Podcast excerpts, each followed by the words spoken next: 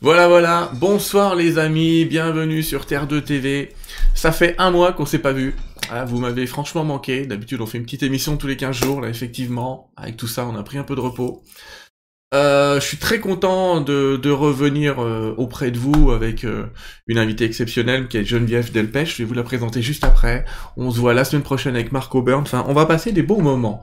Euh, et je vous dis tout de suite, bonsoir Geneviève. Comment ça va dans, pendant cette période?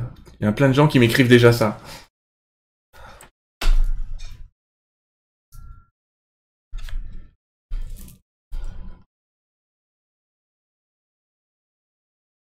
Hmm. Et ouais, euh, effectivement, euh, dans cette période-là, on se dit, on a déjà le minimum, ouais, et, même le maximum. On en reparlera tout à l'heure, en se disant que le bonheur avec ce qu'on a, c'est une des grandes clés.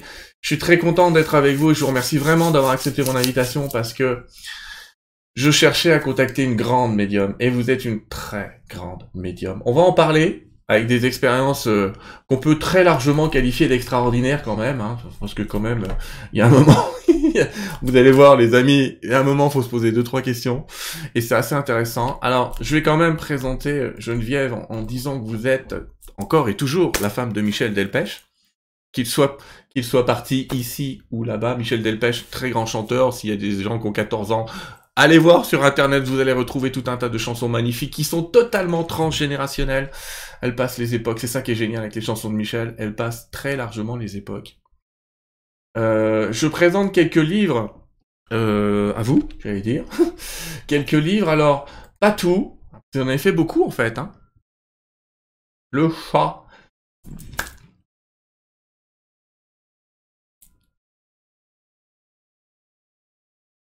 Hmm.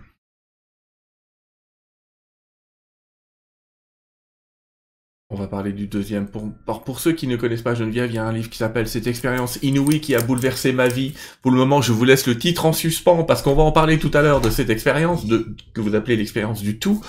Un autre livre que j'ai lu cette semaine, euh, sagement, qui s'appelle L'au-delà en question, qui a été écrit avec Jean-Jacques Charbonnier, qu'on a interviewé pour la deuxième fois il y a pas longtemps. On était encore avec lui il y a pas longtemps. Où en fait, Bonjour, il, il, nous regarde, en plus il nous regarde sûrement, donc je me dis bonsoir Jean-Jacques. Et dans ce livre, là, vous posez des questions, j'allais dire tous les deux, lui en pose sur la médiumité et vous sur les principes de TCH et surtout comment un médecin peut avoir le courage, comme ça, d'aller affronter ses pairs sur de tels domaines. Le don d'ailleurs, alors là vous parlez de votre autobiographie euh, et du côté ah, médiumnique, et vous savez quoi, j'avais oublié de mettre votre son. Donc les gens vous entendez pas, Geneviève. Oh, oh c'est pas grave. C'est terrible. J'ai pas, j'ai rien dit d'essentiel pour le moment. J'ai dit bonjour quand même à tout le monde. Ouais, alors Geneviève nous a dit bonjour et j'explique, elle nous expliquait qu'effectivement elle est toujours en contact avec Michel on, Delpech. On va en parler tout à l'heure. Ah voilà, je me disais, vous savez, tout à l'heure je me suis dit, euh, oh ce serait bien qu'il n'y ait pas de problème technique et on démarre avec un problème technique. C'est quand même assez fabuleux. En tout cas, je dis encore merci d'être là, effectivement. Et Merci là, le... à vous de m'avoir invité aussi. C'est un échange. Hein. Ah, mais c'est grand plaisir. Je continue à aller. Je continue avec les livres que vous avez écrits. Effectivement, euh, un livre avec. On va parler de Didier Von Kovlart tout à l'heure parce que vous avez collaboré pas mal avec lui. Oui. un livre qui s'appelle Te retrouver. Et puis le prochain à paraître effectivement aux éditions Pygmalion, édition que quand même que que je remercie ici parce qu'ils m'ont fourni, euh, ils m'ont fourni votre, votre, un des les livres assez facilement. Et donc aux éditions Pygmalion, bientôt. Je sais pas, vous avez la date de sortie, je sais plus. Eh ben oui, début juin, il devait sortir début mars, mais ouais. avec euh, le confinement et tout ça. Et celui que que j'écris justement pour l'édition que dirige Didier Van Kovlart chez Plomb, Plomb. First, mmh. euh, sortira lui euh, cet été avec deux trois mois de retard aussi. C'est sur les enquêtes. Retour vers la, la sagesse. Ah oui, on va en parler de cette aide à la police. Retour vers la sagesse, c'est tout un programme. C'est tout un programme que ce, ce, retour vers la sagesse. On parlera peut-être du, du, contenu du livre. Ah, c'est presque en exclu puisque je l'ai même pas lu. Et en ce moment, il n'est pas très disponible et même pas pour les éditeurs de presse. Mais euh, peut-être que vous pourrez nous en dire un ou deux mots tout à l'heure. Avec plaisir. C'est gentil comme tout. bon, maintenant, on a du son tous les deux, je regarde. Euh, pourtant, je, je pense pas grave. Alors, la première chose que je vais vous demander, Geneviève, c'est Quand est-ce que vous vous êtes aperçu qu'il se passait des trucs bizarres autour de vous et que vous découvrez ce don de médiumité sans forcément mettre un nom là-dessus? Ça a commencé comment? J'étais toute petite, mais c'est de famille. Je, dis toujours la même chose. Ma sœur est médium. J'ai une nièce qui s'appelle Bénédicte, qui est excessivement médium. Un de mes enfants l'est. Et, moi, j'ai toujours baigné dans cet univers avec une grand-mère qui tirait les cartes pour son plaisir, qui parlait euh, médiumnité et de, de, toutes ces choses-là. Et ma sœur avait depuis toujours aussi ce. Donc, j'ai baigné dans cet univers. J'ai j'ai pas l'impression de l'avoir découvert. Simplement, un jour, j'ai fait un rêve prémonitoire qui, là, là, vraiment a secoué tout le monde. Et ma grand-mère a dit, cette petite a le don, et ça a commencé comme ça. Voilà. Mais j'ai toujours baigné dans cet univers euh, du côté de ma grand-mère. D'accord. Côté de la grand-mère. Par contre, de mémoire, euh, les, les premières manifestations, ça a commencé vers 10 ans? C'est ça, à peu près, oui, 10 ans. Et elles, elles ont explosé, explosé, je dirais, au moment de la maternité. Quand j'ai eu des enfants, euh, hmm. là, c'est devenu vraiment intense. Mais j'en ai toujours eu. J'en ai toujours eu. Je pas le souvenir de ne pas en avoir eu. D'accord, sauf qu'avant, elles étaient peut-être interprétées de manière différente, c'est ça?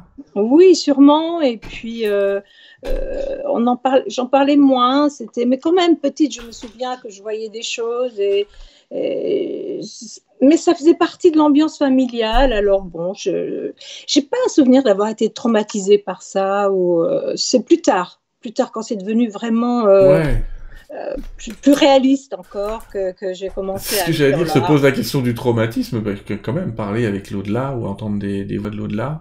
Surtout que je pense de mémoire qu'il y avait aussi un, chez vous un don de voyance qui un petit peu qui s'est déclaré en même temps, qui était ah peut-être parallèle. Oui, oui, bien sûr, mais je vous dis, c'est.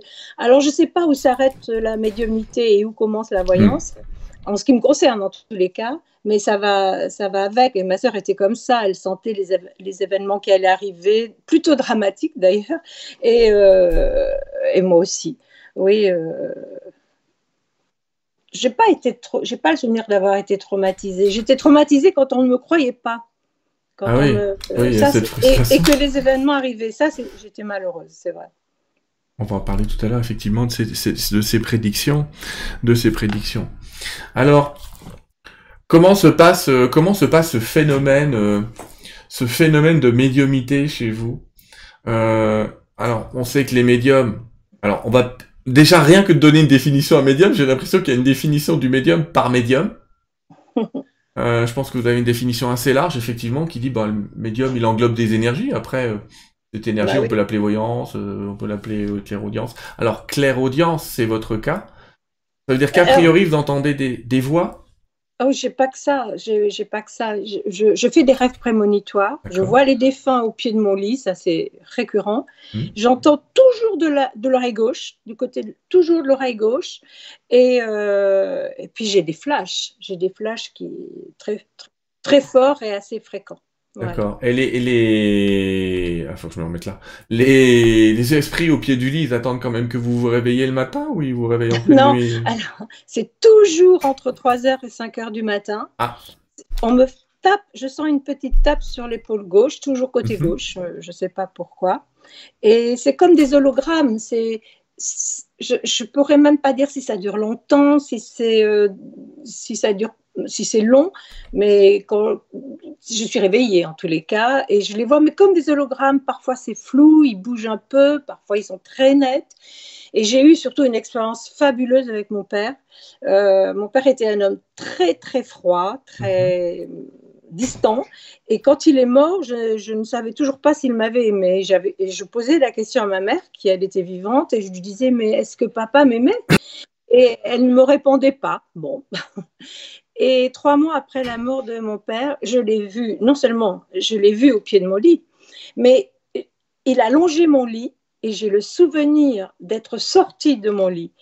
Il m'a prise dans ses bras, j'ai senti, j'ai senti la texture de sa veste, de, de, son odeur, enfin, et il m'a dit à l'oreille, je suis venue te dire que je t'aime. Et il a disparu.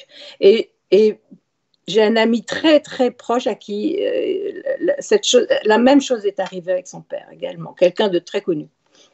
Et bon, je peux dire ça qu'avec ma bonne foi. Après, on me croit, on me croit pas. Mais mon père, mort, m'a prise dans ses bras et m'a dit qu'il m'aimait. C'est quand même une des plus belles preuves d'amour post-mortem, j'allais presque dire, qu'on peut avoir. Oui, c'est vrai. Je, je trouve que je suis gâtée. Longtemps, je me suis révoltée, enfin révoltée. Souvent, je disais à Michel, j'en peux plus, je veux plus avoir tous ces. Mais finalement, avec le recul et le temps qui passe, je me dis que c'est un privilège. Et, et, ça enlève toute peur aussi. J'ai pas peur de la mort. J'ai peur de la souffrance, de la maladie. Euh, je sais ce que c'est puisque j'ai accompagné mon mari, mais, mais, mais j'ai pas peur de la mort. Et c'est un, cadeau quand même ça. Moi je pense effectivement. Je sais. Je crois que vous avez fait une expérience aussi de sortie du corps. Alors j'ai fait l'expérience. Oh, quand je dis que je suis gâtée, je, vraiment je le dis en toute humilité, mais c'est vrai que je le suis. Oui, j'étais. Nous étions dans notre maison du Luberon à Cadenet exactement, et j'étais sur ma terrasse et je suis sortie de mon corps. Mais alors, vous savez, je je me répète toujours, mais on a tellement peu de choses, nos cinq sens et puis nos, mots pour expliquer ça, c'est rien par rapport à ce que j'ai vécu. Et je me, je me souviens, on avait des magnolias euh, tricentenaires sur la gauche, magnifiques, et je me suis fondue dans l'écorce de l'arbre et j'entendais la sève qui battait comme des pulsations, vous savez, comme le, sang dans le corps quand on entend. Voilà. Et je me suis retrouvée dans la feuille de l'arbre. Je ressentais, je ressentais. L'arbre avait une conscience, avait des émotions. Et il y avait une fourmi, j'étais la fourmi. Je, ressentais ce que ressentait la fourmi, je le ressentais. Elle était moi et moi j'étais elle. Et ça a été comme ça jusque dans l'herbe, un cheval qui était là, et dans l'eau. On avait des termes romains, des vieux termes romains en bas de la terrasse. Et je me souviens qu'il y avait de la vie dans l'eau. Et il y avait un son partout magnifique un son. Et au bout d'un moment, j'ai vu des milliards de chiffres, de nombres en spirale. Et au, et au bout d'un, de, parmi tous ces nombres, j'ai vu ma date de naissance. Et je me souviens que je me suis dit à ce moment-là, mon Dieu, c'était ça. J'avais la connaissance et un amour pour chaque chose. C'est-à-dire que c'est au-delà de l'amour, puisque j'étais la fourmi et que la fourmi était moi. Ça paraît fou de dire ça, mais j'étais vraiment la fourmi. Donc, euh, j'ai compris à ce moment-là que nous ne faisions qu'un, que nous étions tous une parcelle de Dieu, de ce Dieu, mais pas dans l'image anthropomorphique qu'on a de Dieu, de cette la connaissance. J'ai eu la, la, connaissance, je voyais à 360 degrés, euh, c'était extraordinaire. Et je suis sortie de cette expérience complètement chamboulée avec euh, une compassion, un amour pour tout ce qui m'entourait. Euh, j'étais complètement déphasée et je, et je, me disais, mon Dieu, mais l'homme va à sa perte on se sépare, on est, on, alors que nous ne faisons qu'un. On doit s'unir, on doit, on ne fait qu'un. Vous êtes moi, Sylvain, et moi, je suis vous. ça, un plaisir. ça vraiment, non, mais vraiment, je l'ai vécu. Mm. Mais le retour à la vie normale a été très, très difficile après. Mais Michel, qui comprenait cette expérience parce qu'intellectuellement, il, il savait ce que c'était, mais il ne l'avait pas vécu, il m'a expliqué ce que je vivais. Je suis allée voir euh, des prêtres, je suis allée voir un swami. Mes enfants ne supportaient plus mon état, je ne pouvais plus manger un morceau de viande, voir un, un animal boiter sans pleurer pendant des heures. J'étais complètement déphasée, je ressentais la souffrance, elle était mienne. Alors j'ai appris petit à petit, et puis bon, euh, la nature humaine, elle est ce qu'elle est, et on redevient avec, euh, retrouve son ego malgré tout. Et c'est dommage, remarquez. Mais on ne sort pas d'une expérience comme ça indemne, et ma vie a complètement changé depuis. J'étais pas quelqu'un de très, j'étais pas une si belle personne que ça avant cette expérience. J'avais, j'étais plutôt égoïste et matérialiste. J'espère ne plus enfin l'être beaucoup moins aujourd'hui. Alors c'est ce que vous avez appelé l'expérience du tout c'est pas moi qui l'appelle comme ça. Ah, c'est les Tibétains bah oui, euh, il paraît que c'est la plus belle des expériences. Moi, je, me trouve très gâtée. Je, oui, parce qu'il y a des Tibétains qui hein. passent leur vie à essayer cette expérience. Oui. Enfermés en plus, les Tibétains, parfois, euh, pour ceux qui se souviennent de Rampa ou de ses écrits, certains Tibétains s'enferment dans des espèces de cavernes en espérant vivre une fois dans leur existence cette expérience. Euh, oui, alors chance, pas chance, on en a parlé tout à l'heure, il y a quand même des réminiscences euh, d'autres existences qui reviennent. J'ai envie de vous demander, alors vous avez parlé d'unité, à quel point l'unité était important, oh, mais qu'est-ce qu'on peut, euh, en dehors de ce que vous avez vécu après, retenir de cette expérience? Quel est le, le message qu'on peut tous avoir par rapport à cette expérience? Alors, c'est énorme ce qu'on euh, le, le, le, bagage que, que j'avais. On m'a mis une charge de titan sur les épaules avec cette expérience. Mhm. J'ai compris que l'homme était. Sa vie est régie par deux émotions uniquement l'amour ou la peur. Et c'est vers la peur que l'homme va. Et ça, ça vient de l'éducation qu'on a, la culpabilité, euh, la, la, la, donc qui entraîne la peur. La peur entraîne la haine, la jalousie, l'envie, etc. Il n'y a pas de jugement. Là où je suis allée, il n'y avait que de l'amour, de la compassion. J'ai vu ma vie. J'ai hmm. vu les actes que j'ai que j'ai faits qui n'étaient pas bien, qui n'étaient pas beaux, et je me souviens que je me disais oh ça c'est pas bien, il faudra pas que je le refasse. Mais il n'y avait pas il n'y avait pas un jugement. Je ne me suis pas dit je vais aller en enfer. Il n'y avait pas ça. Il n'y avait que de l'amour. Mais il y avait une prise de conscience. Et je peux vous dire que ça, c'est quand même douloureux. S'il y a un enfer, c'est la prise de conscience. C'est pour ça qu'aujourd'hui, je dis, je veux mourir en paix avec ma conscience. Mais j'ai appris ça, qu'il n'y avait que deux émotions qui dirigent le monde, l'amour et la peur. Et s'il y a un libre arbitre, il se passe à ce niveau-là. L'amour, il faut choisir ou la peur. Moi, après cette expérience, j'ai décidé de choisir entre le bien et le bien, mais parce que j'ai, parce que je veux pas euh, redevenir celle que j'étais. J'ai eu la chance, ce cadeau inouï, de voir je ressentais la, la, peine que je faisais aux autres quand j'étais, hmm. quand j'avais été méchante. Et tout ça sans jugement. Vous vous rendez compte comme c'est beau? L'amour que j'ai, qu'il y a, qui nous attend, malgré toutes nos erreurs, malgré toute, euh, toute, nos, notre violence, notre haine, il n'y a pas de jugement. Si ce n'est que notre propre jugement vis-à-vis de nos actes. N'ayez peur que de votre propre jugement. Je riais parce que tout à l'heure, on a parlé du cours en miracle tous les deux en préparant l'émission et m'avait dit que vous l'avez pas lu. Et en fait, vous venez de le résumer. Puisque le cours en miracle ne fait qu'effectivement que répéter en permanence, vous devez choisir entre la peur et l'amour. Il répète ça, mais alors, c'est le leitmotiv de, du cours qui répète ça en permanence. Ah bah, Oui, parce que la peur entraîne. C'est la peur qui entraîne, qui fait que tout, qu'on ment, qu'on triche, qu'on est violent, qu'on tue. Que... Voilà. Et tant que l'homme restera dans la peur, il ne retrouvera pas cette essence divine parce que l'essence divine, ce n'est que l'amour. Bien sûr. la, peur de l'autre, la peur d'un virus, la peur de l'échange, la peur de côtoyer, et voilà, et ça y est, et, on a quitté un monde d'union. Il ne faut pas avoir peur, il ne faut pas avoir peur. Et j'ai remarqué que les gens qui ont fait une NDE n'avaient plus peur. Hmm. Ils ont plus peur de la mort en tous les cas. Et, c'est mon cas. Donc euh, voilà. C'est assez, c'est, juste fantastique. Effectivement, j'allais faire le parallèle entre ces expériences de mort provisoire, comme les appelle Jean-Jacques Charbonnier maintenant, ou NDE, comme on les appelait euh, à une certaine époque. Et effectivement, les gens reviennent avec cette sensation que, une fois qu'on a annihilé cette peur de la mort, euh, voilà, comme vous dites tout à l'heure, on peut avoir peur de souffrir, on peut avoir peur de vivre certaines expériences difficiles, mais j'allais presque dire le plus gros effet, parce que on rencontre l'amour quand on n'a plus peur de l'autre comme étant un agent de mort. Alors quand je dis l'autre, c'est l'État, le pays, euh, euh, une personne ou une situation. Il n'y a plus de mort. Mais absolument. Y a pas... Mais de toute façon, quand on dit mort, ça veut dire fin. Et la fin, c'est une limitation. Il n'y a pas de limitation. Si on croit. C'est merveilleux ce qu'on a autour de nous. Mais l'homme doit se souvenir d'où il vient. C'est ça l'important. Souvenez-vous d'où vous venez. Vous venez de cette connaissance-là. Et cette connaissance divine qui est universelle à laquelle nous sommes tous connectés. J'ai eu cette chance inouïe de d'être connecté comme ça sans, sans rien demander. Quelle chance. Aujourd'hui, je dis quelle chance. Les jours d'après, j'étais pas bien. ça va, ça va vous parler. Le cours en miracle, je vais un hommage à mon ami Sylvain Duboulet qui est mort cette semaine.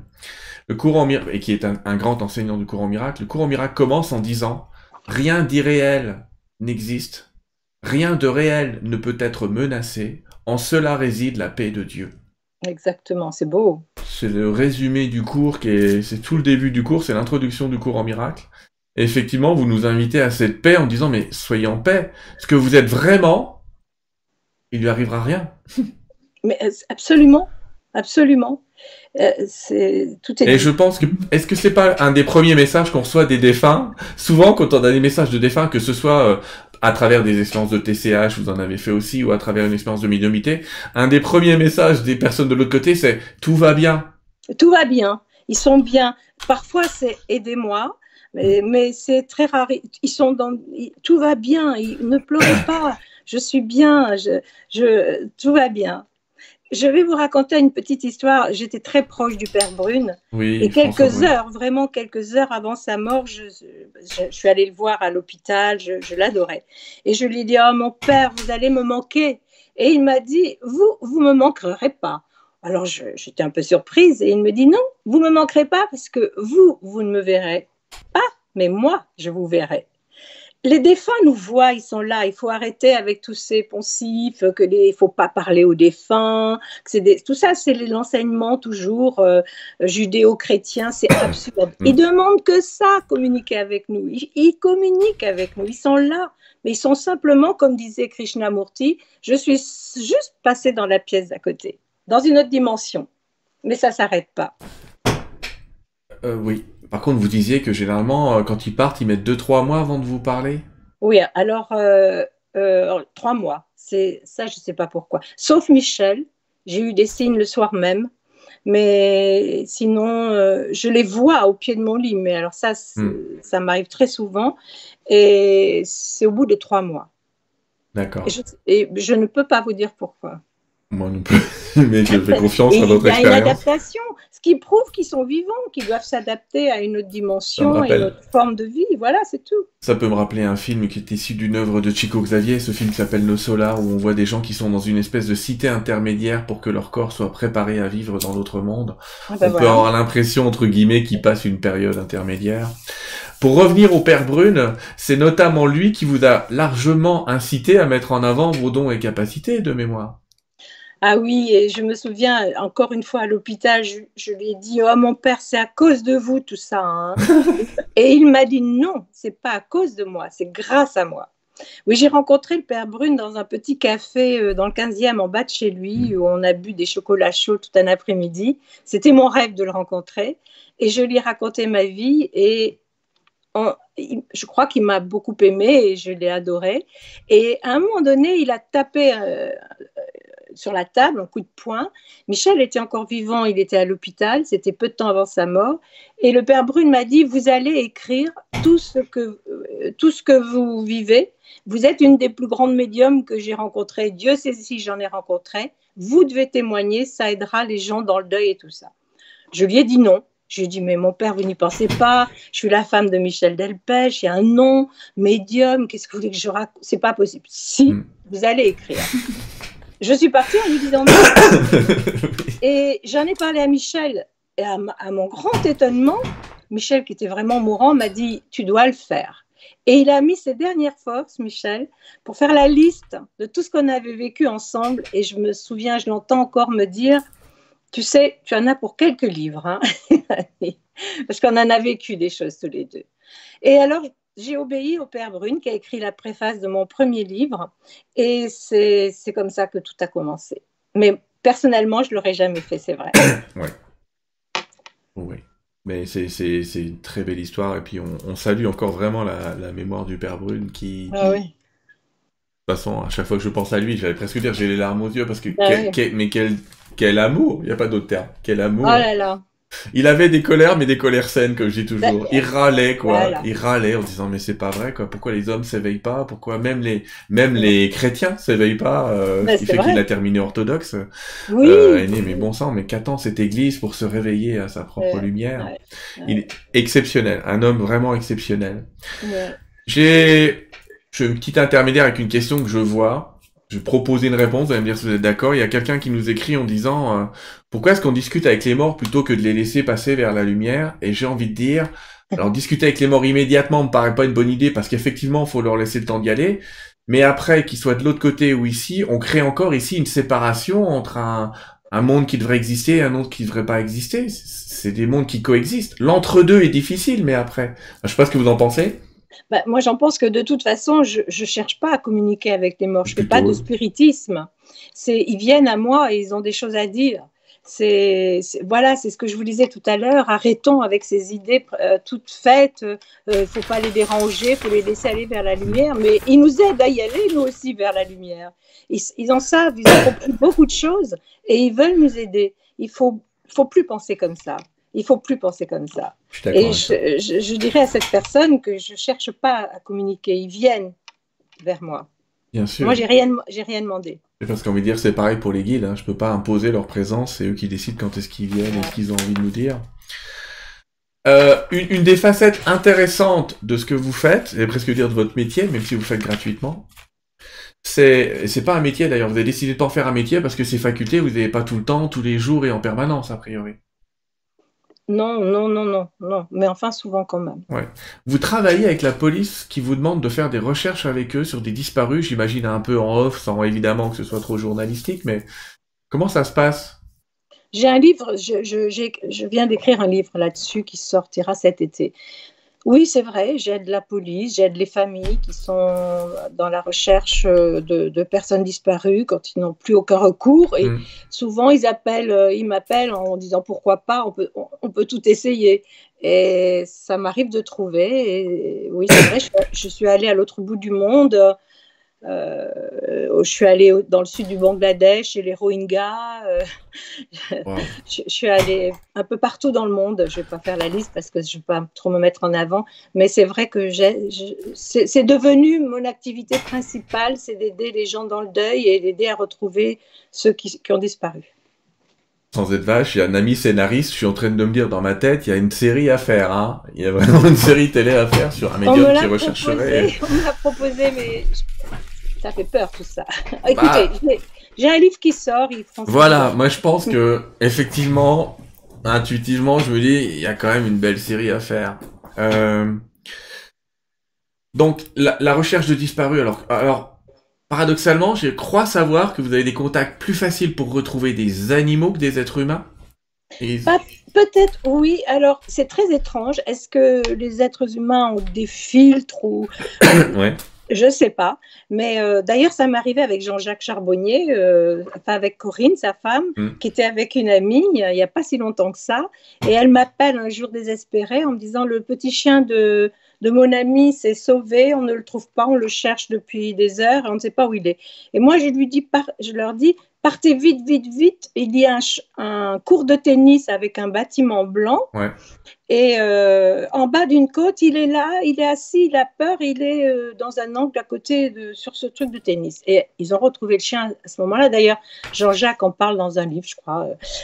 Je, je trouve très facilement les animaux. Alors, est-ce que c'est une question de, de conscience, d'énergie Je ne sais pas, mais c'est vrai que je les, je les vois vite quand ils ont disparu ou quand ils sont vivants ou morts. J'ai vu des animaux morts, j'ai vu, j'ai vu des animaux morts, je les ai vus courir, je les ai vus vivre. c'est difficile, vous savez, de parler de tout ça et de. Enfin, aujourd'hui, ça passe. Il y a mm. quelques centaines d'années, on m'aurait brûlé sur. Euh, oh, mais... ça, ça, a même déjà été fait. Mais. mais. Mais euh, effectivement, tout ce dont vous parlez, il y a 30 ans, 40 ans, Nicole Roux nous a fait le même témoignage, il y a 30 ans, 40 ans, on enfermait les gens en asile psychiatrique dès qu'ils commençaient à parler comme ça, quoi. Bah tant pis, moi j'assume maintenant. Le ah bah maintenant ça va, heureusement, parce qu'il faut, il faudrait mettre la moitié des, il faudrait mettre beaucoup de monde. Tout le monde a besoin de, de nouveaux paradigmes et de, de, de spiritualité. On parle pas de religion. Le monde a, a besoin de quitter ce, ce, monde matérialiste pour se tourner vers la spiritualité. Et peut-être que les médiums, nous sommes les premiers témoins de, de, de, de, ce monde spirituel magnifique, parce que c'est galvaudé le mot voyance et médium. Il faut dire qu'il y a eu beaucoup aussi de charlatans, hein. mais quand on est sincère, je crois que ça, je crois que ça s'entend. C'est clair. Et même le mot spiritualité, on peut presque l'enlever aujourd'hui parce qu'il y a beaucoup de connotations et parler justement de monde invisible, de contact avec des... Certains même dans la physique moderne parlent de monde parallèle pour éviter de parler de l'au-delà. Euh, il y a des nouvelles théories quand même qui sont assez intéressantes sur ce sujet-là. Et c'est vrai qu'il y a peut-être, malheureusement, il y a presque un vocabulaire à réinventer. Parler de gens qui sont prescients, préconiscients, ou Mhm. dès qu'on met médium, effectivement, c'est un métier où il y a des abus, mais j'allais dire aujourd'hui, il y en a partout. hein. Mais les médiums ont leur place aujourd'hui pour aider les gens à, à passer le cap de l'idée qu'il n'y a que le monde visible. Or, on voit bien, il y a une pression, enfin je vous demande votre avis aussi, mais il y a une pression sur ce monde visible aujourd'hui, ne serait-ce que parce qu'on est en train de vivre en ce moment. Ça crée une pression sur le monde visible, et peut-être que ça oblige les gens à rentrer à l'intérieur d'eux, ou j'allais dire à l'extérieur, à contacter des choses plus invisibles bien sûr, mais tout à fait, oui, bien sûr. C'est pour ça que je parle de spiritualité. Quand on parle de, de spiritualité, je ne parle pas de religion, encore une fois, mais c'est ouvrir sa, sa, conscience, aller vers, euh, vers l'amour, vers le beau. On a besoin de ça. Et ce qu'on vit en ce moment est la fin d'un cycle, la fin d'un monde matérialiste. L'homme mm. n'en peut plus. Et puis, on a besoin de partage, de choses plus égales. Et, et voilà, c'est évident. Donc, euh, je pense que la science avancera avec la spiritualité, moi, figurez-vous. On va parler un peu de science justement, ça tombe bien. En parlant de science, vous avez l'occasion d'avoir croisé dans votre vie deux êtres absolument fabuleux que sont Albert Einstein et Nikola Tesla. Est-ce que vous pouvez nous parler comment ces êtres se sont introduits dans votre vie après une rencontre avec Didier von Kovlart Ah ça c'est une et bien d'autres depuis, ah. mais euh, ça, c'est quelque chose parce que je n'étais pas habituée à ça. D'abord, je n'ai pas un esprit scientifique, je comprends rien à tout ça. Hmm. Et quand j'ai connu Didier Van Kovla, je ne savais pas qu'il était en train d'écrire un, film, je crois, ou un livre sur euh, Albert Einstein. Et j'ai vu au pied de mon lit ces scientifiques qui m'ont donné des équations, qui m'ont annoncé. Alors, il y a des preuves, hein, il a fait constater ça par huissier. c'est très, euh, très journalistique, très, très ah, sérieux. Oui, oui, non, c'est très sérieux. Il y a des scientifiques qui, du monde entier hein, qui, qui, ont appelé Didier, qui, sont, qui posent des questions. Et donc, euh, on m'a par exemple annoncé la découverte des ondes antigravitationnelles mhm. bien avant qu'elles soient annoncées au monde. Et je, je mettais sur sur les épaules de Didier, euh, là aussi une charge de titan, parce que et moi je ne comprenais rien avec des équations absolument, euh, c'était des équations griffonnées par morceaux qu'il a reconstituées euh, comme non, un non non non c'était de l'écriture automatique. D'accord. enfin, j'entendais, mais j'écrivais ce que j'entendais sans savoir ce que j'écrivais. Et il a recueilli une somme de, de détails, de, de, de de découvertes scientifiques absolument incroyables qu'il a transféré. Donc, il a, il a, transféré tout ça à des scientifiques, mais des, des sérieux, hein, je peux vous le dire, et qui étaient stupéfaits parce que ça me gêne de dire ça, mais on a expliqué certaines équations, certains problèmes, ça a fait avancer certaines choses et ça continue. Et j'étais pas habituée, je vous disais, parce qu'avec Michel, j'ai un recueil, Michel a tout noté, de messages hautement spirituels euh, il était très intéressé, Michel, par tout ce qui était religion et spiritualité. Et je recevais des messages uniquement euh, qui répondaient à ces demandes. Or là, avec Didier, je me suis rendu compte que je, recevais des messages qui répondaient à des recherches qu'il faisait sur le moment. Alors, qu'est-ce que c'est? Est-ce que c'est là-haut, ils savent à qui euh, ils doivent donner des réponses? Ou est-ce que c'est mon mental qui crée ça? Je ne sais pas. Mais en tous les cas. En tout cas, il y a une connexion qui se fait avec la personne. Ah oui. Pour qui vous trouvez, j'allais dire, l'interlocuteur juste de l'autre côté. Absolument. Les guides font pareil. Hein. Je vous avais parlé de Sylvain Duboulet avec qui on avait euh, régulièrement des conversations, j'allais dire extraterrestres. Et euh, on en parlera tout à l'heure des extraterrestres avec vous, si vous voulez bien. Euh, Didier von Kovlart, effectivement, a écrit un livre sur ce propos-là. Mhm. effectivement, il y en a qui connaissent le film, c'est quoi, Albert? J'ai perdu Albert, il, A, surtout écrit un livre au-delà de l'impossible, euh, où il raconte cette histoire. Oui, euh. Je remonte des images de, Didier. Depuis, euh, oui, ça c'était pour Gala ou Paris Match. Hmm. Et depuis, j'ai des contacts avec beaucoup de scientifiques et, et je, voilà, ça continue. ils sont ouverts par, ils sont, vous trouvez les scientifiques plus ouverts à ça maintenant? C'est euh, ah, mais les scientifiques euh, auxquels Didier s'est adressé, ils étaient euh, stupéfaits. ah, bah, Zourdi, oui, il faut un niveau ah, d'étude pour écrire ces équations que vous n'aviez pas, hein, c'est clair. C'est vrai que je n'ai hmm. pas rencontré de, de, de moquerie, ou de... ah, bah, pas du tout, non, non, non, au contraire, ils sont curieux, ils veulent faire ma connaissance. J'allais dire, ça peut faire rire jusqu'à ce qu'on lise l'équation et on se, là, on se dit, oh purée. Oui, c'est vrai. Il y a un truc. Qui est intéressant et qui m'a un peu fait rire en lisant ce que vous avez écrit, c'est de voir à quel point dans l'au-delà, on avait un Albert Einstein qui était presque admiratif de Nikola Tesla. Vous pouvez en parler? Oui, oui, c'est. Euh, c'est-à-dire, ils se présentent comme ils étaient sur Terre. C'est ça qui est incroyable. Ils, ont, ils, ont, sûrement compris beaucoup de choses. Mais moi, les défunts que je vois, euh, je parle des scientifiques là, ils sont dans le, le, ils sont restés dans leur univers de scientifiques. Hmm. Euh, et, et ah, oui, Einstein semble dire que Nikola Tesla, que Nikola Tesla avait raison. Ouais. Ouais, pourtant, euh, oui, oui, oui. J'allais dire, de leur vivant, c'était, euh, on va dire, des conceptions légèrement différentes. Et Nikola Tesla vous a-t-il parlé de ses contacts justement extraterrestres? Non, non, et je sais qu'il en a eu, hmm. ça il l'a dit, mais je pas, je sais rien d'autre. Alors, et vous?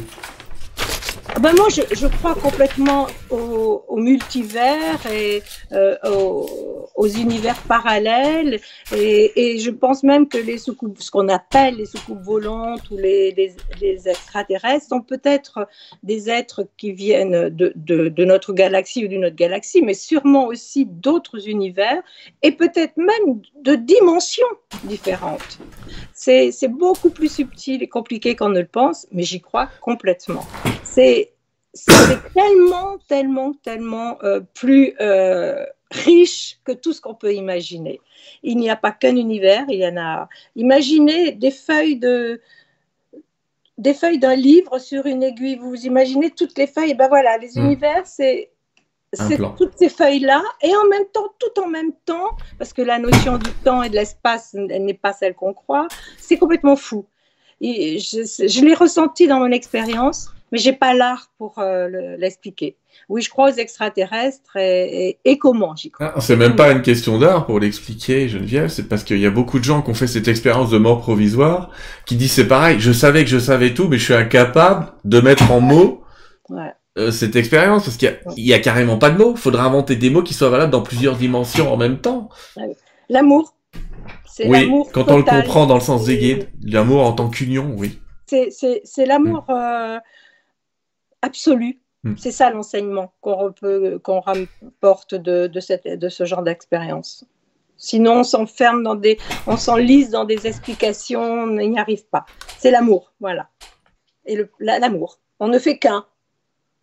Pour reparler un petit peu de Michel, qu'est-ce qu'il pense de tout ça aujourd'hui? Est-ce que vous avez encore des contacts, voire des conversations? Est-ce qu'il vous met en contact avec d'autres personnes ou est-ce que vous discutez juste avec lui de temps en temps? Non, non. Alors Michel, c'est très différent. Il me guide. Euh, fais attention. Euh, attention, tu vas te brûler demain tu ne fais pas ça, tu feras ça. Il me guide pour tout il me guide pour tout, il me rassure, il me... c'est une conversation comme s'il était là encore, mm. mais c'est sa voix que j'entends à l'oreille gauche, c'est sa voix, vraiment, c'est pas... C'est de la claire audience, c'est vraiment... Euh, et, c'est des petites guidances, mais non-stop. Alors parfois ça s'arrête, là je dis je suis dans un vide sidéral, ça m'angoisse terriblement, puis revient, et il me, me donne pas des enseignements. Euh, je lui ai demandé comment c'est, où tu es. Il ne peut pas expliquer, il ne m'a pas répondu. En revanche, il m'aide comme il m'aidait quand il était vivant. D'accord. Fais ça, fais pas ça, n'aie pas peur, fais attention, fais des choses comme ça. Euh, euh, appelle ta sœur. Euh, chose que j'ai faite, j'étais fâchée avec ma sœur et Michel m'a demandé. Et d'ailleurs, il y a eu des signes manières. Je vais vous raconter une jolie histoire si j'ai cinq minutes. Ah bah, vous allez tout le temps où vous voulez, allez-y. qui concerne Michel, c'est pour ça. Cet été, je, suis donc allée voir ma sœur avec laquelle été fâchée pendant des années. Et sur les conseils, sur l'ordre, presque de Michel, je l'ai j'ai recontacté ma sœur, on s'adore, hein, et ma nièce, qui est médium, euh, avait éteint son portable un soir, et tout d'un coup, son portable s'est allumé. Il y a eu un grand flash vert. Je crois que ma sœur m'écoute ce soir et elle doit, elle sait de quoi je parle. Et là, c'est inscrit sur le portable de ma nièce qui était éteint. Michel vous envoie un message. Voilà. C'est plein de choses comme ça, Michel. C'est pas, c'est pas des... ça quand même. On est carrément dans la transcommunication. Oui, c'est c'est vraiment mm. incroyable. Ça, j'ai vécu des choses avec Michel euh, adorables, comme il était de son vivant. Ça lui, en fait, ça leur ressemble. Ça leur ressemble.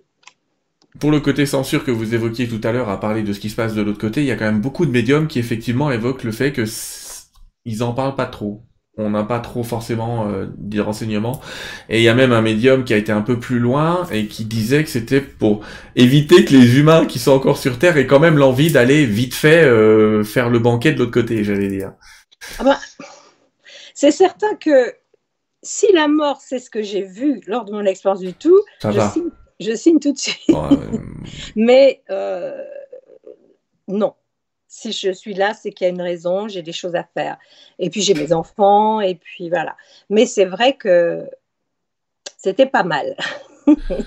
Alors, pour revenir au côté médium, dans le sens des visions, de temps en temps, euh, dans certains entretiens, vous disiez, vous disiez à Michel, euh, Michel, faut absolument qu'on prévienne telle personne, il va lui arriver ça. Oui. Est-ce que ça empêchait les choses? Est-ce que comment on vit le fait d'avoir une information et de pas savoir bah, vous avez vous euh, exprimé que vous vous le disiez, mais de le garder, de pas le garder, ça doit être un vrai dilemme intérieur. Ah, c'est terrible. C'est lui m'a beaucoup appris à gérer tout ça. Hmm. Mais il nous est arrivé une histoire assez incroyable, c'est que euh, il était parti euh, faire un concert à Toulon et on avait dormi chez des chez des amis de, de du producteur qui, avait organisé le concert, que je ne connaissais pas, que j'avais jamais vu. Et c'était le début de ma vie avec Michel. Vraiment, j'étais dans un univers que je connaissais pas. Et euh, donc, on avait dormi chez eux. Et le lendemain, sur la route pour aller euh, au concert, je, voyais la nuque de ce chauffeur, là, de cet ami qui nous avait logé. Et je dis à Michel, oh là là, il a un jeune frère qui, qui est dans un endroit euh, en pleine montagne. Il pleut et il va sortir, il le dit pas à sa mère, mais il va monter sur une moto, il y a un copain qui va conduire, mais après il va prendre lui-même euh, la moto, c'est lui qui va conduire, mais ils ont un horrible accident et j'étais j'étais très mal. Alors Michel euh, tape sur l'épaule du chauffeur et lui dit Tu as un frère, il s'appelle comme ça, il est comme ça. Alors évidemment, il était très étonné, c'était un industriel très cartésien en plus. Il dit Oui, et il, est, il vit en montagne, oui, oui, il vit euh, près de Grenoble. Et, et donc, euh, je, Michel lui dit, écoute, euh, voilà, ma femme voit ça, ça. On appelle, je vous passe plein de détails. Et c'était l'époque où il n'y avait pas encore les téléphones portables. Je vous dis, ça c'était en 84, 85. Et on s'arrête dans une station-service, le frère complètement paniqué, on appelle. Et c'est le frère, le jeune frère qui décroche. Et après, son, on me l'a passé, il, pleurait. Et il m'a dit, Madame, la moto est dehors, mon copain est dessus, le moteur tourne, il pleut. J'ai donné le nom du chemin où ils allaient aller euh, dans la montagne, en disant ils vont avoir un très grave accident. J'ai donné le, nom d'une scierie qu'il y avait. Donc il pleurait et il m'a dit vous m'avez sauvé la vie. Je ne disais pas à ma mère que j'allais conduire la moto, mais euh, euh, je ne, monterai plus jamais sur une moto. je n'y vais pas. Alors, est-ce que son destin était d'être sauvé ou est-ce mm. que ma voyance l'a sauvé Je ne saurais pas dire. Les deux, les deux, puisqu'on a une autre voyance qui s'appelle Yagel Didier. Euh, et Yagel Didier raconte régulièrement une histoire exactement du même type où elle explique à quelqu'un qu'il risque d'avoir un accident de moto un jour, elle lui explique le contexte et tout. Et cet homme évidemment range la moto, sauf que un jour sa femme euh, va accoucher, il est obligé d'aller à l'hôpital et le seul véhicule qu'il avait, c'était sa moto. Simplement, il s'est souvenu de ce que lui avait dit Yagel Didier. Il a décidé de rouler un peu moins vite. Le fameux camion qu'il devait prendre, eh ben, il a eu un accident, mais sauf qu'il est ressorti, j'allais dire, indemne de l'accident.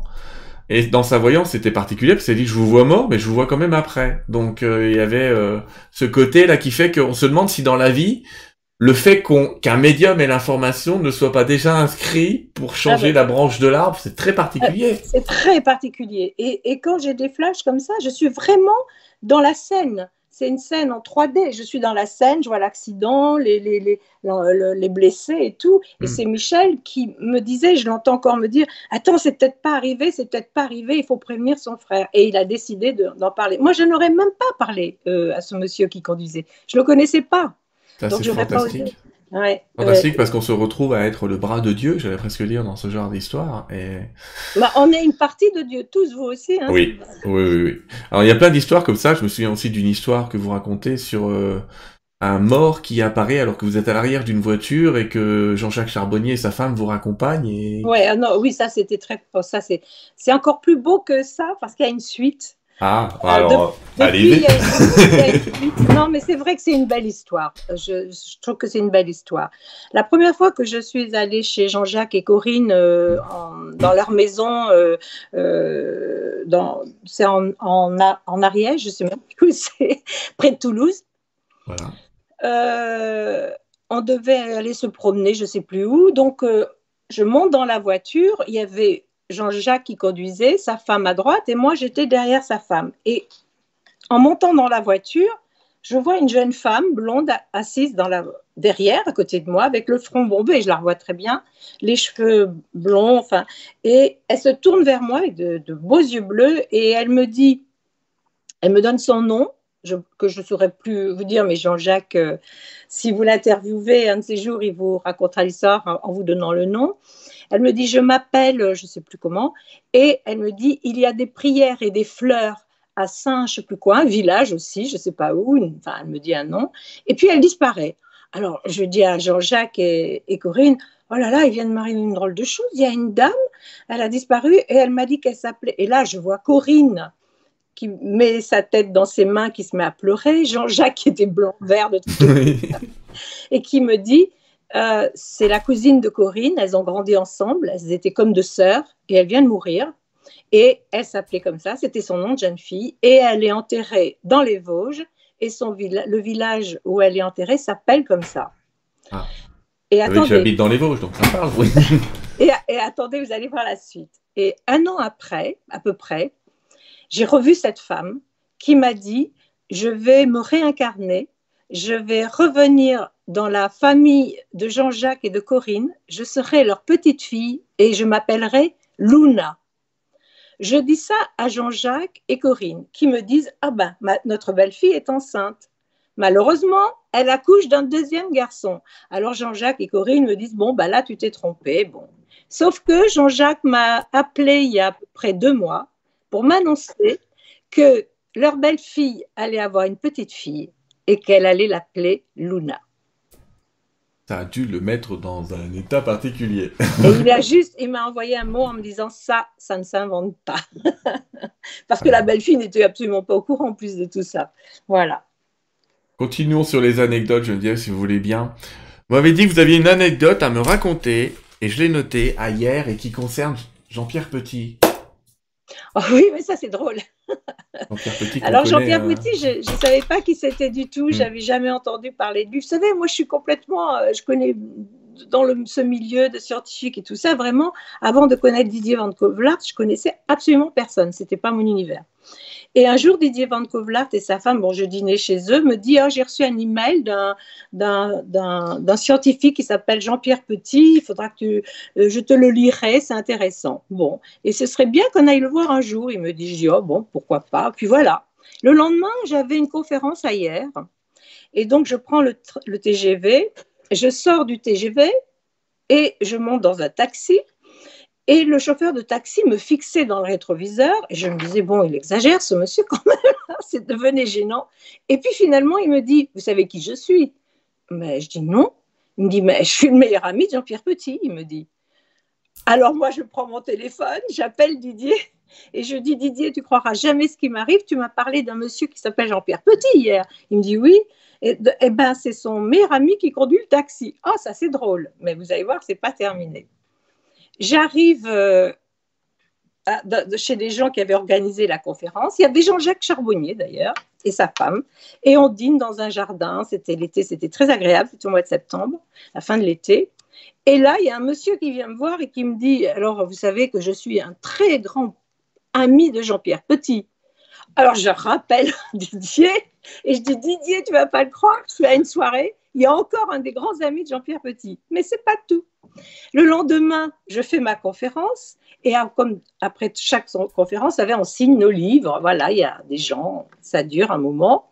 Et je voyais un monsieur petit un peu plus loin, pas Jean-Pierre Petit, mais pas un monsieur avec un blouson, qui attendait que je termine mes dédicaces. Et à la fin, il vient vers moi, il ouvre son blouson, il avait un t-shirt blanc et il y avait deux Alors, il y avait un portrait, deux profils de bonhomme, un là et un là. Il me dit, là, vous savez qui c'est? Alors, je dis, oui, c'est Albert Einstein. Et là, il me dit, vous savez qui c'est l'autre? Je dis non. Il me dit, ben, c'est Jean-Pierre Petit. et il y avait plein d'équations. Il me dit, les deux là sont deux génies. Et il disparaît. J'appelle Didier. Je lui dis, tu croiras jamais ce qui m'arrive. Mais c'est pas tout.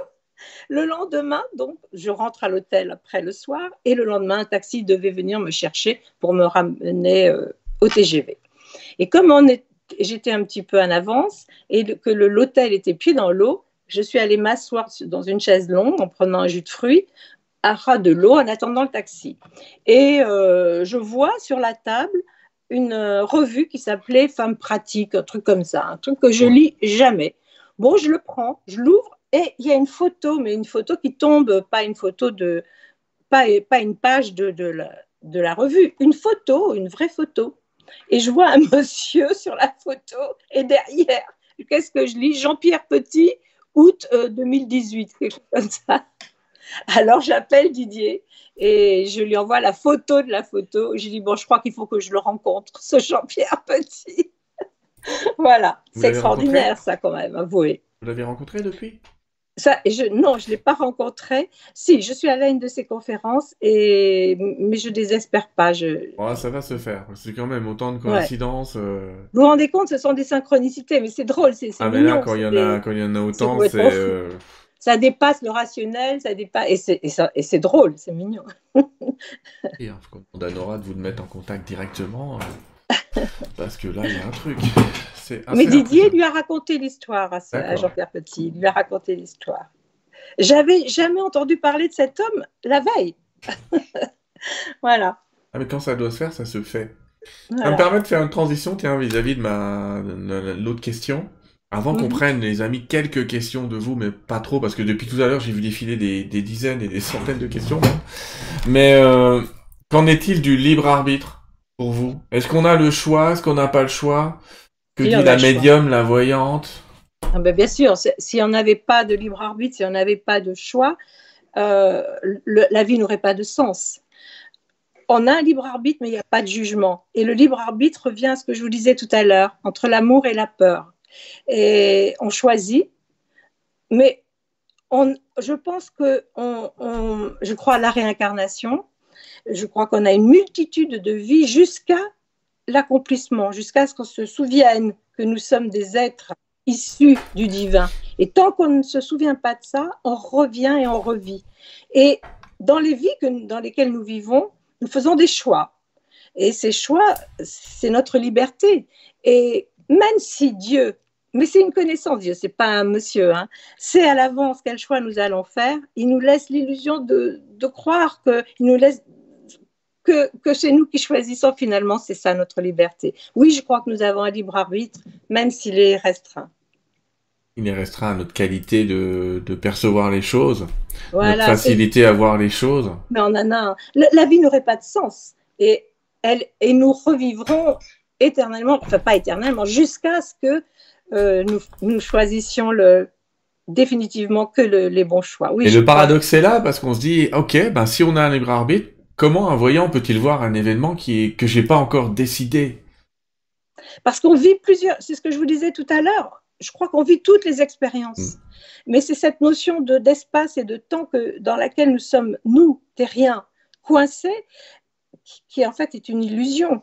Et, nous créons notre propre réalité euh, euh, en fonction de ça. Mais nous, nous, nous, vivons toutes nos possibilités, toutes ces expériences. On tue, on vole, on, est des singes. pour finir par être en état de sainteté. Enfin, vous comprenez ce que je veux dire? Je ne mm. sais pas si j'arrive. Mais on passe par tout jusqu'à ce qu'on soit des êtres accomplis. Et euh, mais nous, nous sommes dans des notions d'espace-temps dans cette vie, puis, mais tout se fait en même temps. C'est pour ça que je dis toujours à qui veut bien l'entendre que ce qui compte, c'est ici et maintenant. C'est ce que disent un peu tous les textes qu'on appelle non duels, en disant attention, vous échappez dans le temps, c'est perdre votre énergie, c'est même perdre votre pouvoir de décision. Mais voilà, hmm. exactement. Mais je ne sais pas comment me faire comprendre.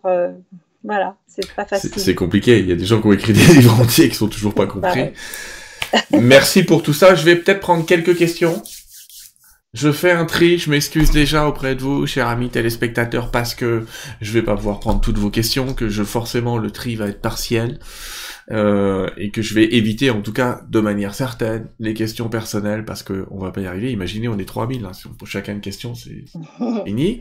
On est même 3600 en ce moment, euh, au moment de cette lecture, donc ça fait quand même beaucoup de monde dans la salle. Bonsoir tout le monde. Euh, alors, qu'est-ce que je vais prendre quelques questions que je vais prendre un peu au fil de l'eau. On peut choisir où on peut se réincarner alors? C'était une question avec une affirmation Ça, je sais pas. Il y a des théories. Euh, je, je peux pas. Je sais pas. Tout loin de là, je sais peu de choses. Et ça, je sais pas. Je pense que on se réincarne en fonction de nos vies précédentes, de ce qu'on a fait dans nos vies précédentes. Alors, euh, je ne je pourrais pas répondre à cette, à cette question. Une question de Sébastien qui nous demande Qu'est-ce que pense Geneviève du nouveau monde qui arrive? Est-ce que vous avez une vision plutôt positive ou négative de l'avenir? Moi, je suis une optimiste. Donc, je pense que nous allons traverser des périodes très difficiles. Nous, enfin, je pense. c'est même pas, pas besoin d'être voyante pour. Oui, et c'est pas terminé. Hein mais euh, je, parce que justement, les, les, les, les, grands changements, les révolutions ne se font pas dans, dans euh, se font dans la douleur souvent, et nous en sommes, nous, à ce niveau-là, on n'est pas des êtres euh, suffisamment évolués pour, pour le faire autrement. Donc oui, je pense qu'on est dans une période très difficile où on va changer de paradigme, il le faut, où on va, il faut arriver dans un, une société plus égale, plus juste, euh, moins, euh, moins violente, plus humaine, euh, de partage.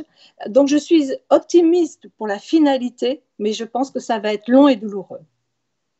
C'est ce que nous disent les guides. C'est d'ailleurs le principe de Terre 2 TV que de faire en sorte que d'avoir des gens, d'avoir des gens comme ça qui nous expriment un peu effectivement. Ça va être difficile, c'est comme un accouchement, mais le bébé va être magnifique. attention Sylvain, moi je crois aussi que la pensée est très créatrice. Hmm. Et je pense qu'on peut créer des égrégores par la pensée, par la prière. Quand je parle de prière, encore une fois, je ne parle pas de, religion. Et que si euh, les hommes s'unissent et, et envoient des pensées positives et d'amour et de changement, on peut faire les choses dans l'amour et dans la paix. Mais il faut que les consciences s'ouvrent pour ça. Mais nos pensées sont créatrices, il faut le savoir, c'est très important. Et on peut changer beaucoup de choses par l'amour et notre, nos pensées positives. C'est notre conscience individuelle et collective qui peut tout changer. Mais ça commence par soi. Il hein. ne faut pas attendre que le sauveur soit dehors. Bien sûr, bien sûr, bien sûr. Beaucoup de médiums me parlent de d'entités qui leur parlent de responsabilisation de l'humain. Bien sûr, bien sûr. Nous sommes des bébés, nous sommes des petits enfants. Les, les dinosaures ont vécu 165 millions d'années, je crois, quelque chose comme ça. Regardez, nous, on est, on est encore des, on a tout à apprendre. Il faut être humble mais il faut quand même, on est intelligent, on doit comprendre qu'on doit changer de paradigme, on doit changer de, on doit être plus dans le partage et l'amour. J'allais dire de gré ou de force, mais on préférait que ça se passe bien. Bien sûr, bien sûr. Sylvie et Pascal nous posent deux questions différentes, mais que je vais rassembler. C'est est-ce que vous avez toujours des communications avec le père Brune ou avec Tesla? Oui, j'ai avec le père Brune. Alors très très courte, et c'est très drôle parce que je l'ai vu trois fois. Et trois fois, il m'a prouvé que, que, enfin deux fois en tous les cas, il m'a prouvé que. et j'ai des témoins parce que le, le, à l'heure à laquelle je le vois la nuit, j'appelle Didi, enfin j'envoie des SMS et à un ou deux amis. Et une, la première fois que je l'ai vu, c'était euh, deux, deux jours à peu près avant une grosse tempête, et il m'a dit attache tes pots sur, sur le balcon. Alors j'ai pas compris, je l'ai pas fait. Il y a eu une tempête et mes pots ont été renversés. Ça peut, ça peut faire rire, mais bon. la deuxième fois, mal, hein. Mais la deuxième fois que je l'ai vu, c'était euh, en janvier et il m'a dit faites des provisions. Et je l'ai vu il y a huit jours et il m'a dit la terre va avoir très chaud, nous prions pour vous. Alors vous savez ce que j'ai fait le lendemain? Je suis allée voir le prix des, des, des, installations pour avoir l'air conditionné. Parce que je me dis, le père Brune, il vient pas pour rien. Quand il dit des choses, c'est que Quant à Tesla, oui, euh, je le vois et, il me donne beaucoup, beaucoup de, de, renseignements que, pour, des scientifiques et des scientifiques même de, de l'étranger qui sont penchés dessus en ce moment. Fabuleux. Fabuleux. Nicolas Tesla travaillait sur l'énergie libre notamment, et à mon avis, mm. il doit filer quelques indices. Voilà.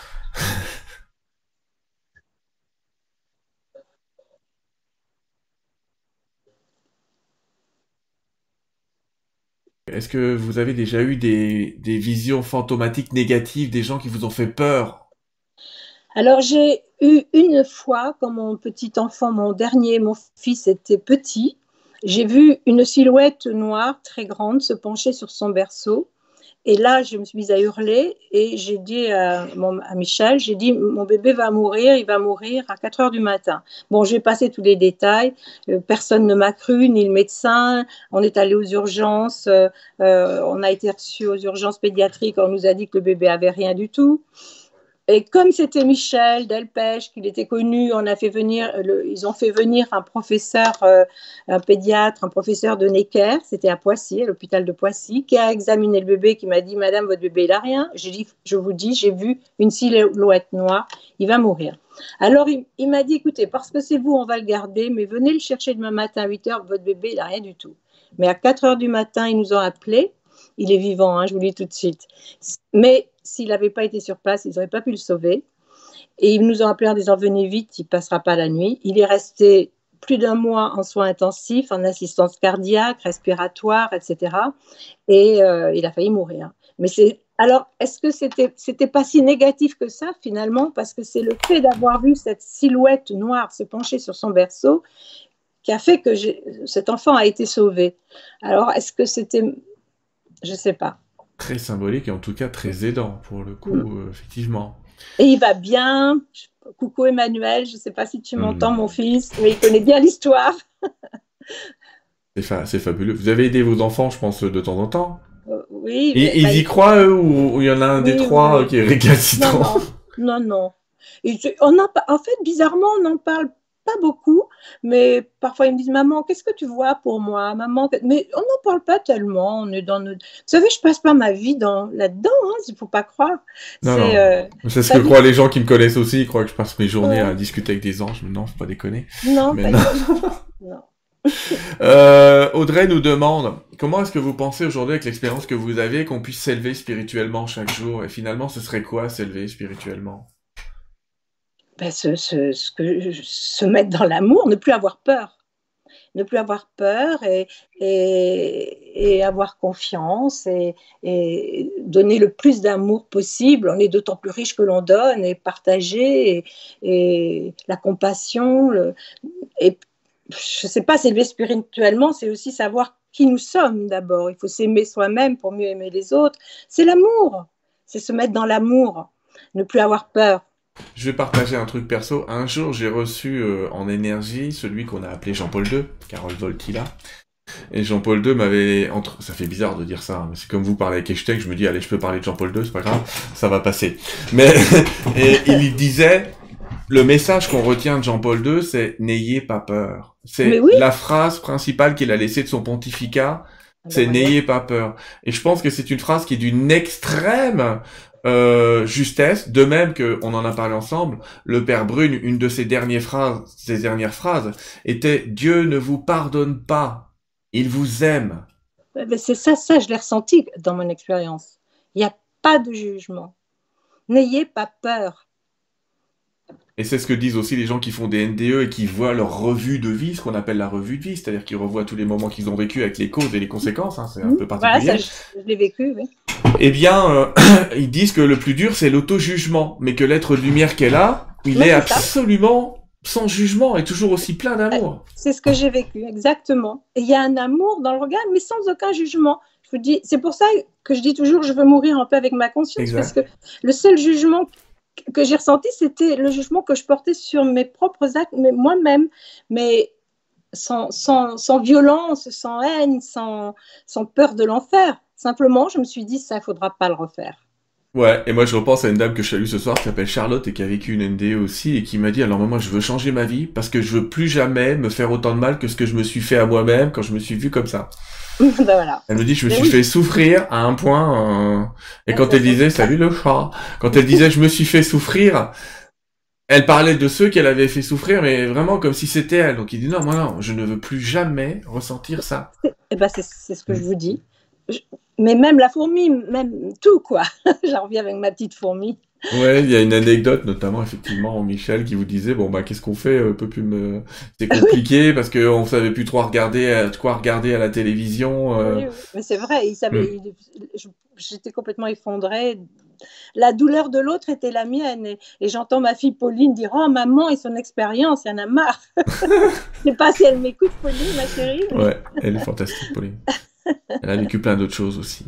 Alors il y a quelqu'un qui demande si vous avez déjà eu Coluche. Non. non, mais c'est pas. On se dirait, est-ce que vous avez toutes les personnes connues? Je pense que c'est plutôt la question là qui passe. Je, euh, n'ai eu aucune euh, hmm. star. D'accord. Enfin, j'ai. Ah, Michel quand même. Oui, non, non, mais en dehors de, mon mari. Mais c'est vrai que non, j'ai pas, non, j'ai pas le souvenir. Mais j'oublie beaucoup de choses. Heureusement que mes amis notent pour moi, parce que moi j'oublie souvent. Euh, non, je me souviens pas avoir eu. non. D'accord. Est-ce que hum, dans cette notion de non-jugement, il y a quelqu'un qui nous demande ce serait quoi le jugement dernier, donc, euh, mais je vais quand même remoduler un petit peu la question, et qui est euh, est-ce que les, morts, je parlais comme ça, les défunts, je euh, je sais pas d'ailleurs si vous avez un nom pour ceux qui reviennent, vous les appelez désincarnés, défunts, les morts, vous avez un vocabulaire particulier pour eux ou pas? Non, je dis par exemple à Didier, ah bah j'ai vu Nikola Tesla qui m'a dit de te dire. Voilà, je les, ils se présentent avec leur nom et je, mais ils sont vivants pour moi, ils sont tellement vivants. Est-ce qu'ils ont encore, ils vous avez dit, ils ont leur personnalité en fait, hein, donc ils gardent un petit peu le personnage et on les reconnaît même à ça. Et donc du coup, il y en a qui peuvent se mettre à râler carrément. Euh. Oui, bien sûr. Mais hmm. alors peut-être le font-ils pour pour, se, faire bien reconnaître. Ça n'empêche qu'ils aient évolué de là où ils sont, j'en sais rien, je ne peux pas parler pour eux. Mais c'est vrai qu'ils se présentent généralement euh, avec euh, la personnalité qu'ils avaient euh, avant. Mais ils sont quand même dans la lumière, il y a une lumière, c'est autre chose quand même, c'est autre chose. Ils viennent, nous, par exemple, en ce qui concerne les scientifiques, c'est pour aider. Ils ne ils viennent pas donner euh, euh, des, équations pour, pour faire une nouvelle arme euh, nucléaire ou je ne sais pas quoi. Au contraire, c'est des, des, choses pour faire avancer l'humanité. Hmm. Ça prouve qu'ils ont compris certaines choses quand même. Est-ce qu'il y a un, un, des scientifiques que vous avez contacté, vous aurez demandé de demander euh, à Tesla ou à Einstein une équation C'est-à-dire, est-ce qu'un scientifique vous allez écouter, là je suis bloqué sur cette équation-là, faut qu'il file un coup de main, je comprends rien. Ça, oui, absolument, ça m'arrive même à... ça, oui, ça m'est arrivé plusieurs fois. Et ils ont donné des réponses Oui. J'imagine quand même, parce que j'en ai connu beaucoup pendant ma vie des scientifiques, j'imagine quand même que ça doit les perturber quand même. Oui. Pas mal, pas mal. Du côté extraterrestre, avez-vous eu des contacts avec des défunts ou des entités extraterrestres? Non des, des, des, des, hum, contacts directs, non, mais j'en ai vu, j'en ai vu un, ouais, à, à, à, côté de Tesla, légèrement derrière Nikola Tesla, très grand et très, oui. Mais sinon, non, non. Nikola Tesla, on en a parlé tout à l'heure, avait affirmé à la fin de son existence, de toute façon, qu'il avait travaillé avec des extraterrestres. Oui. Souvent d'ailleurs, quand on lit ces derniers textes, vous irez sur internet, les amis, vous tapez dans Google dernier texte ou dernière communication de Nikola Tesla, vous allez voir qu'il y a un tas de gens qui ont dit non mais le PP il était en train de partir en sucette là, et il racontait. Euh, non non, il me l'a dit, il m'a, m'a pas dit autre chose, je sais pas qui ils étaient, mais il me l'a dit et, j'ai vu un être qui était humanoïde mais qui n'était pas un être humain. Hmm. Enfin, je crois pas, hein. derrière lui. D'accord. J'écoute en même temps que je regarde des questions, mais oui, euh, pas humain, euh, mais vous êtes capable de dire si c'est un, un gris, euh, pas trop, pas forcément de caractériser l'être. Il avait une forme humanoïde, il était grand, petit. Oui, très grand. Je fais une enquête là. très grand, très pâle de peau, blond, les yeux très très bleus. Ah d'accord, donc un des grands blonds, comme on les appelle souvent, oui. Très, très grand, très beau, mais très grand et pas d'expression particulière sur le visage et pourtant beaucoup d'amour dans le regard. Presque un ange, mais c'était c'était pas un ange. Je sais pas comment. Euh, ça ressemble à ceux qu'on appelle les grands blonds, ouais, qui sont magnifiques comme ça. Ah bon, ouais. je parle pour les hommes, il y a des grandes blondes aussi, mais euh, oui, oui, oui. quelqu'un me demande, c'est Margot qui me demande, est-ce que d'après vous, le fait qu'on n'ait pas fait le deuil de quelqu'un, ça bloque l'entité et l'énergie d'une personne pour partir? Non, mais je ne crois pas, moi, à tout ça. Simplement, oui, ils, ressentent notre souffrance. Alors, ils souffrent aussi de nous voir. Ils ont tous le même message, mais je suis bien, je suis heureux, j'ai compris beaucoup de choses, ne pleurez pas, on est bien, je ne suis pas seule.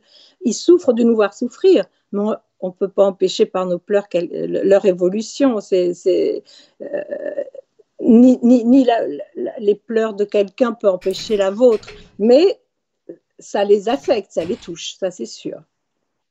Moi, quand je suis triste, quand Michel me manque, je sens sa main qui me. Il, est, il, est, il y a de la compassion, il y a de la compassion, mais ça l'empêche sûrement pas de faire son chemin. Hmm.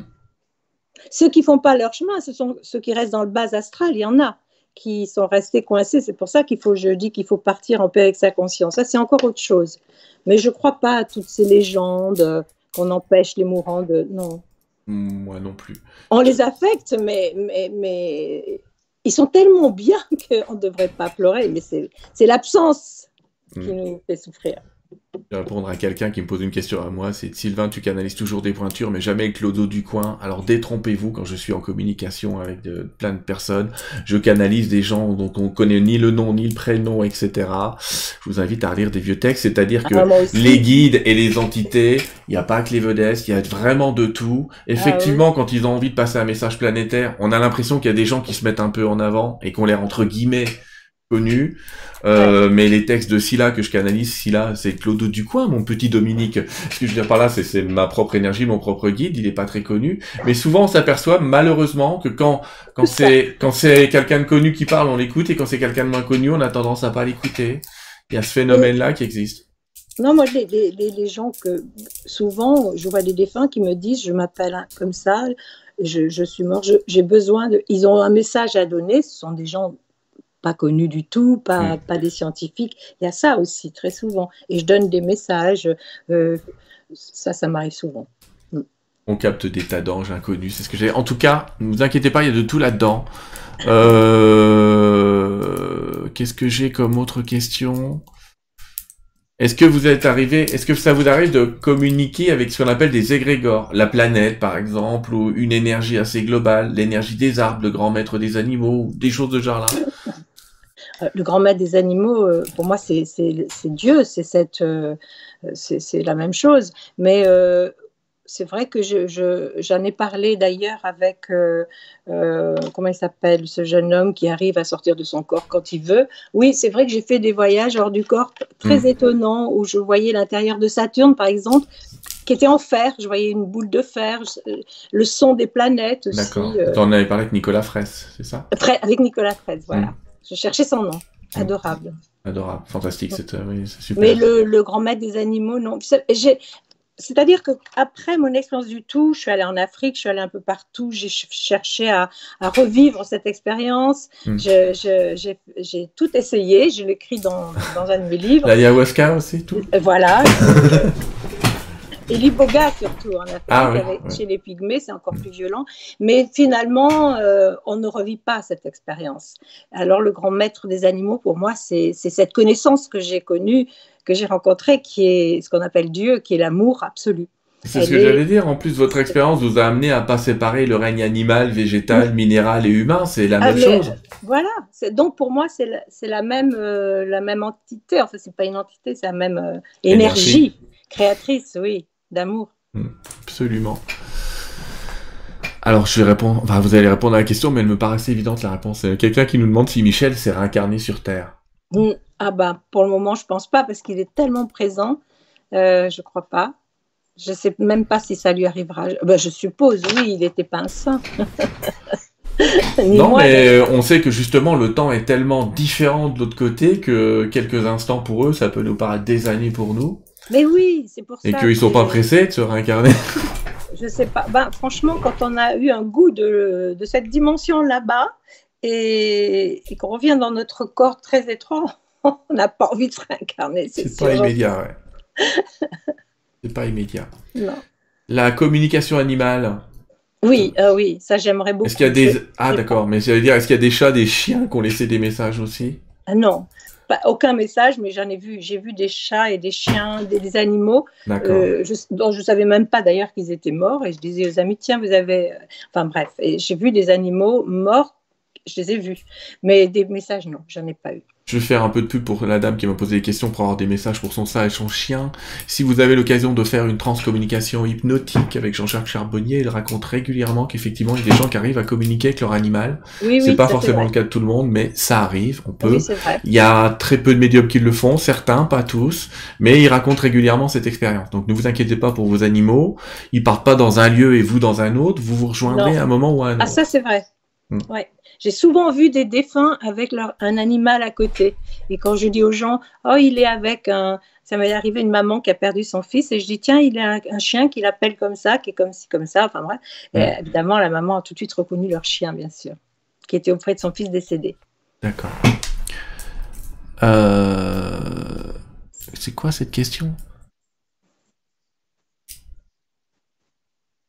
Je comprends même pas la question, donc je c'est pas grave. Est-ce que Comment est-ce qu'on peut connaître son chemin de vie? Je sais pas si c'est vraiment la volonté. C'est pas la volonté divine qu'on connaisse notre chemin de vie. Il y a un voile de l'oubli. J'allais presque dire si on rencontre une voyante, ça fait partie d'un. C'est prévu. Mais euh, il y a quelqu'un qui demande en gros, c'est est-ce que si ah. je vais vous voir, vous allez tout me raconter sur moi, tout me dire sur la suite? Non, mais pas. C'est pour ça que je ne reçois pas de clients, que je ne me fais pas payer. J'ai essayé de le faire, euh, ça a duré deux jours, quelque chose comme ça. Je suis incapable de le faire. Et c'est vrai que pour certaines personnes, euh, je vois la fin, je vois comment. Euh, mais on a. Je, je détiens aucune vérité. C'est on a des choix à faire et peut-être que, comme ce, motard, là, peut-être n'allait-il jamais aller sur la moto, j'en sais rien. Mais j'ai vu la fin, je l'ai annoncé pour Balavoine, pour Coluche, mais hmm. oui, je, peux voir ça pour certaines personnes. C'est vrai que euh, je vois une femme, j'y tiens, elle va avoir deux enfants ou elle va oui, oui, je vois ça. Et ça, c'est des choses, je crois, que Michel notait dans un carnet, oui, parce qu'il suivait euh, les prédictions comme ça. Oui, je l'ai là, le mm. carnet. Oui. oui. mais ce sont les événements importants de la vie que je vois pas. Je vois pas tous les détails non plus, il faut pas exagérer. Hein. Mm. Mais c'est vrai que les moments forts, euh, on dirait qu'ils sont vraiment inscrits. Mais on les a déjà vécus. C'est cette euh, notion d'espace-temps. Donc, moi, un voyant, c'est peut-être que ça. Quelqu'un qui se déplace dans un trou de verre et qui. ouais, je suis assez persuadé de ça. Et en plus, il atterrit sur un champ dimensionnel, mais il y en a des parallèles. C'est un peu complexe. il y a Philippe, Philippe Guimand qui, est, qui travaille là-dessus sur les, les lignes temporelles qui nous en parlera peut-être un autre jour, mais c'est assez complexe. Quelqu'un nous demande si on peut communiquer avec, avec un, entre guillemets, une personne décédée qui se serait réincarnée. Ça vous est déjà arrivé?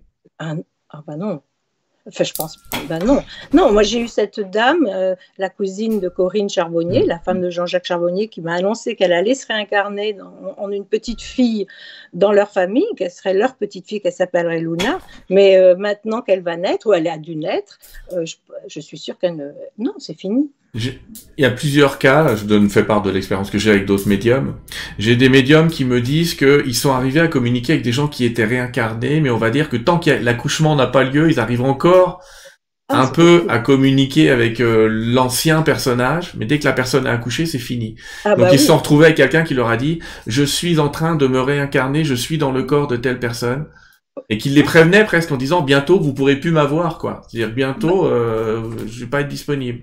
Et il y a aussi des gens qui arrivent à travailler avec des histoires hein, de monde parallèle et qui ont arrivé à avoir quelqu'un d'incarné. Alors pire que ça il y a des gens qui parce que là on parle de la communication avec les morts. Savoir qu'il y a certains médiums qui arrivent à communiquer avec des vivants c'est assez particulier comme phénomène on parlera les amis un autre jour avec une dame qui fait ça d'ailleurs c'est de la télépathie, là. Ouais, voilà, ça ressemble plus à de la télépathie, euh, mais c'est comme si la personne était capable de lui demander de, lui, de s'auto-délivrer un message. C'est assez particulier, c'était pas le cas. ça, j'y crois complètement. En tout cas, vous cumulez toute une somme de dons et capacités assez impressionnantes. Ce qui est intéressant avec vous, c'est que vous en avez les preuves, les expériences, les, les, les choses datées. Euh, les amis, si vous connaissez pas Didier Von Kovlart, c'est tout sauf un, un rigolo. Donc c'est voilà. C'est un peu bon cours. Quand non mais il est gentil, il est il est il est fantastique cet homme. Mais c'est quelqu'un qui est qui vérifie c'est ah son travail, qui est très qui travaille très très sérieusement sur ces sujets. Mm. Et euh, voilà, effectivement, il euh, faut le faire quand même. Constater par huissier un message, c'était intéressant quand même. Et j'avais voulu en, vous en parler dans une, interview, mais ça lui a donné pas mal, presque plus de boulot à lui qu'à vous. Ah, c'était, j'osais même plus l'appeler à un moment donné. Il n'en pouvait plus. Il me disait encore, encore? oh, il en pouvait, et moi, j'attendais Michel parce que Michel venait de mourir et j'espérais. Et j'avais que des messages scientifiques. enfin, voilà. Bon, il, il m'en veut pas. non, non, non, non, Et en plus, je crois que tu en avais parlé, mais finalement, Michel et, Didier se sont un peu passé le flambeau au moment où il est parti. Pas un peu, oui. C'est très, très étrange tout ça, parce que Michel ne voulait voir personne, ne voulait plus voir personne d'ailleurs. Et c'était vraiment quelques jours avant de mourir, et j'ai dit à Didier, j'ai demandé à Michel, est-ce que tu aimerais rencontrer Didier Van Kovlart Et là, étrangement, il m'a dit oui. Et Didier est venu le voir, mais je vous parle, il est mort, je euh, je sais pas, dix jours après, cinq jours après, je ne sais plus mm. exactement. Et Michel lui a dit euh, ça, qu'il lui passait flambeau, que j'avais besoin, j'étais, oui, que j'avais ce don, mais que j'avais besoin d'être épaulée, aidée. D'abord, j'oublie les trois quarts du temps ce que je vois, après, si, si on note pas. Et puis, euh, je suis quand même assez dispersée comme personnage. Et il a passé le flambeau à Didier, c'est vrai. Pour reparler de Michel, euh, c'est un, quelqu'un qui avait aussi de grandes intuitions, Michel, même s'il n'avait pas cette voyance. Oh là là, très, très grande intuition. Très grande Ce temps dans certains textes, je vous invite à écouter son dernier album, et, où il y a des chansons absolument fantastiques, où on sentait quand même qu'il y avait une belle énergie qui était en train de, se préparer. Oui, bien sûr. Et euh, waouh! Il était visionnaire, Michel. Il m'a, annoncé des choses. Euh, ah ben, c'est vrai, il était hypersensible, comme tous les artistes. Et donc, euh, l'hypersensibilité joue beaucoup dans, le, dans ce domaine-là, dans la mm. médiumnité et tout ça. Ça, je le crois. Je le crois aussi. Geneviève, je vais arrêter l'interview là, parce qu'on a, on a, on est arrivé à notre temps d'une heure et demie, c'est fantastique. J'ai passé un moment fabuleux, les auditeurs aussi. Hein. Oh, merci. Franchement, il y avait. Ah non, pas au revoir tout de suite, parce que ah je voudrais vous laisser les mots de la fin. En fait, je termine toujours mes émissions. Bon, les amis, je vous dis au revoir. On se rejoint la semaine prochaine avec Marco Burn, si ça vous tente. On va parler un petit peu, là aussi, de réincarnation, peut-être un peu de voyage astral, de Lucia, de Pandora, qui sont des énergies particulières. On va parler de tout ça. Euh, mais pour ce soir, j'aimerais, euh, si vous voulez bien, bah, vous laisser les mots de la fin. Et si vous aviez un message à passer, je vais pas parler à toute la génération parce qu'on se reverra peut-être dans d'autres moments, peut-être à la sortie du prochain livre, on verra. Mais euh, un message à passer pour les gens qui voudraient, j'allais dire, rentrer en spiritualité et pas en religion, qui, qui débutent ce chemin. Qu'est-ce que toute la somme des expériences que vous avez aujourd'hui euh, peut faire résonner autour de ça? Voilà. Et je vous dis au revoir les amis et, et à très bientôt. Je dirais, mon Dieu, que c'est difficile de dire ça parce que moi, tout m'a été donné, je le reconnais. Mais je vais rentrer dans des lieux communs en plus. Mais je vais dire, n'ayez pas peur, aimez-vous les uns les autres. Il n'y a aucune différence entre les autres et vous-même, donc pas de jugement, ne portez aucun jugement. Et n'ayez pas peur, je me répète tout le temps. N'oubliez pas que vos pensées sont créatrices. Ma grand-mère, qui était une femme extraordinaire, me disait toujours Dieu est cruel avec nous, il exauce nos prières. Faites attention à ce que vous demandez à l'univers. Ne demandez que des choses positives et vous les obtiendrez. C'est une question de foi, de foi en l'amour. Merci beaucoup, Geneviève. Merci à vous. Au revoir.